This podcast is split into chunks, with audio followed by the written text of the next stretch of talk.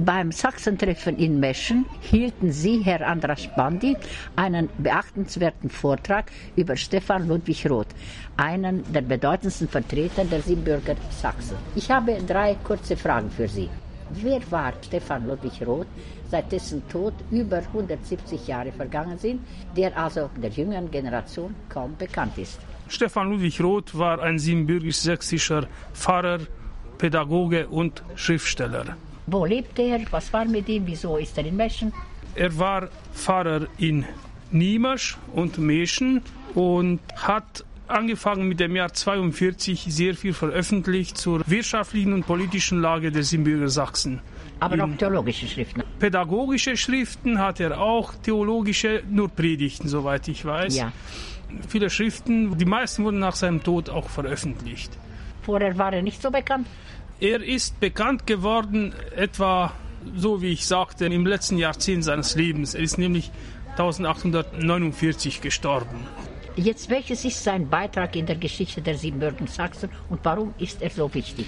Meiner Meinung nach gibt es zwei Hauptgründe, warum er wichtig war. Erstens war er sehr stark engagiert im sozialen und wirtschaftlichen Bereich, nicht so sehr als, wie man heute sagen würde, Finanzfachmann oder Betriebswirtschaftsfachmann, sondern vielmehr hatte er diese Vision, wie könnte man dem Volk helfen im Bildungswesen, und auch im landwirtschaftlichen Bereich. Also er hatte diese Vision, dass dem Volk geholfen werden muss via Bildung und durch Annahme von modernen landwirtschaftlichen Methoden und Techniken, so dass man eigentlich effizienter wirtschaftet und das Volk dadurch nicht verarmt. Konnte er etwas beitragen?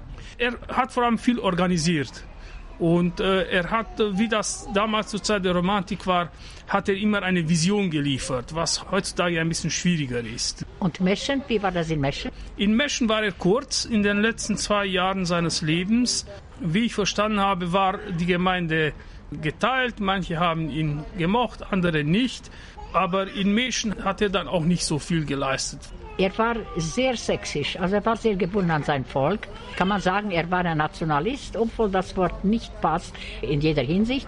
Und warum starb er einen gewaltsamen Tod? Ich glaube, der damals gängige Begriff war völkisch. Also er hat natürlich sehr sein Volk geliebt. Man muss diese völkische Begeisterung und diese Liebe zu eigenem Volk ein bisschen so verstehen, wie wenn man verliebt ist oder wie wenn man aus dieser religiösen Frömmigkeit herauskommt und irgendwann wird diese ganze Emotion, die einem Gott oder einem Partner gilt oder gegolten hatte, dem Volk. Also einen emotionalen Zugang zum eigenen Volk und das Volk ist dann, wie Sie sagen, so wie eine große Familie oder wie ein Ideal, welches man verwirklichen muss.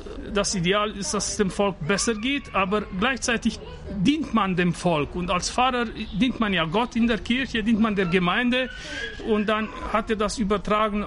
Und das hat nicht er erfunden, das war der Geist der Zeit. Genau, das Völkische, ja, ja schön. Ja. Und, und trotzdem hat er angeeckt dadurch. Er hat vor allem die sogenannte liberale Opposition in Siebenbürgen kritisiert. Er war Anhänger der kaiserlichen Partei. Das heißt, er war nicht so sehr für den Übergang aus einem eher mittelalterlich strukturierten Staat in einen liberalen Staat, wo Staat der Stände, ja, Sachsen, Segler und Adel, nun die Nation bestimmen wird. Was heißt eine Nation? Nach dem französischen Vorbild, es sind Leute, die alle in der Öffentlichkeit die Landessprache sprechen und sich äh, zu dem Staat bekennen. In diesem Fall wäre es natürlich der ungarische Staat und die ungarische Nation gewesen und ich glaube, er konnte diesen Sprung nicht schaffen, nicht weil er viel zu stark sein Volk geliebt hat, sondern er war schon um die 50 herum und die nächste Generation hat das dann geschafft, mehr oder weniger. Und dann haben sie ihn äh, auch als äh, sozusagen Idealbild neu interpretiert. Und eigentlich unser Bild von Stefan Ludwig Roth ist geprägt von denen, die nach ihm gelebt haben. Ja, von so, der nächsten ja. und übernächsten Generation. Generation. Dann passierte ihm Folgendes, es war ja die Revolutionszeit er ist von einem revolutionären Gericht umgebracht worden. Was Sie haben Sie ihm vorgeworfen? Äh, Sie haben ihm vor allem vorgeworfen, dass er, ja, wie es auch heute, sagen wir in der Ukraine, dass er für den Gegner gearbeitet hat. und dass er gehetzt hätte schwierig war, dass in der Zeit, wo die Kaiserlichen dieses Gebiet, wo Meschen liegt, hatten oder hielten, er hat für die Kaiserlichen Folgendes gemacht. Er hat Leibeigendörfer angeschlossen an den Schäßburger Stuhl. Und das hat natürlich Adlige und so irritiert.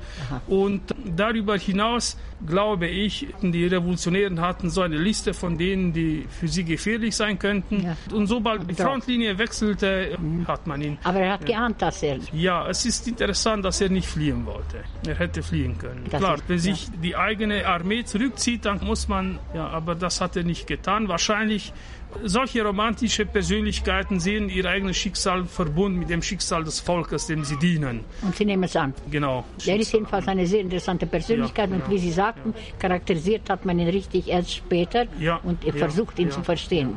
Herr Bande, Sie haben ein schweres Thema gewählt, aber es war interessant, denn ich sagte Ihnen schon, die neue Generation kennt den Namen, weiß aber nicht viel davon. Aber Menschen waren vor Ort, weil dort doch das Pfarrhaus so heißt. Also danke fürs Gespräch, bis zum nächsten Mal. Ich danke auch.